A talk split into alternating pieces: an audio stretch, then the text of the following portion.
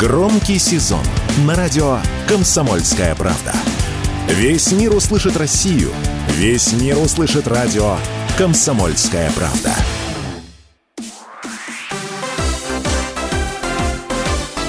Новости спорта. Сборная России по футболу сыграла в ничью с национальной командой Кении в товарищеском матче. Встреча прошла на стадионе Мардан в турецкой Анталии и завершилась со счетом 2-2. На восьмой минуте счет открыл нападающий россиян Александр Соболев. На 16-й минуте счет сравнял полузащитник Энтони Акуму. На 36-й минуте кенийцев вывел вперед форвард Масуд Чокка.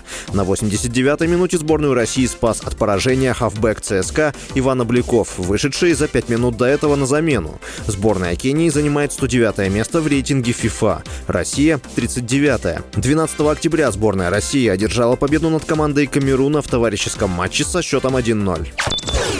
Российский теннисист Андрей Рублев вернулся в топ-5 рейтинга Ассоциации теннисистов-профессионалов. Об этом сообщается на сайте организации. На данный момент 25-летний спортсмен располагается на пятой строчке списка. Лидирует серб Новак Джокович. Еще один россиянин Даниил Медведев располагается на третьем месте.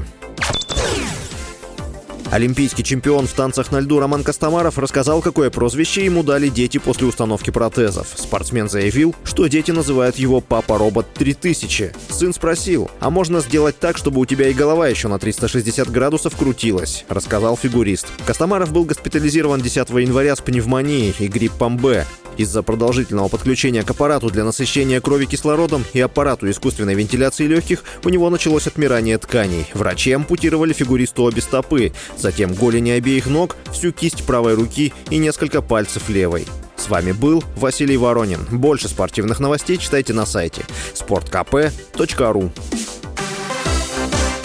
Новости спорта.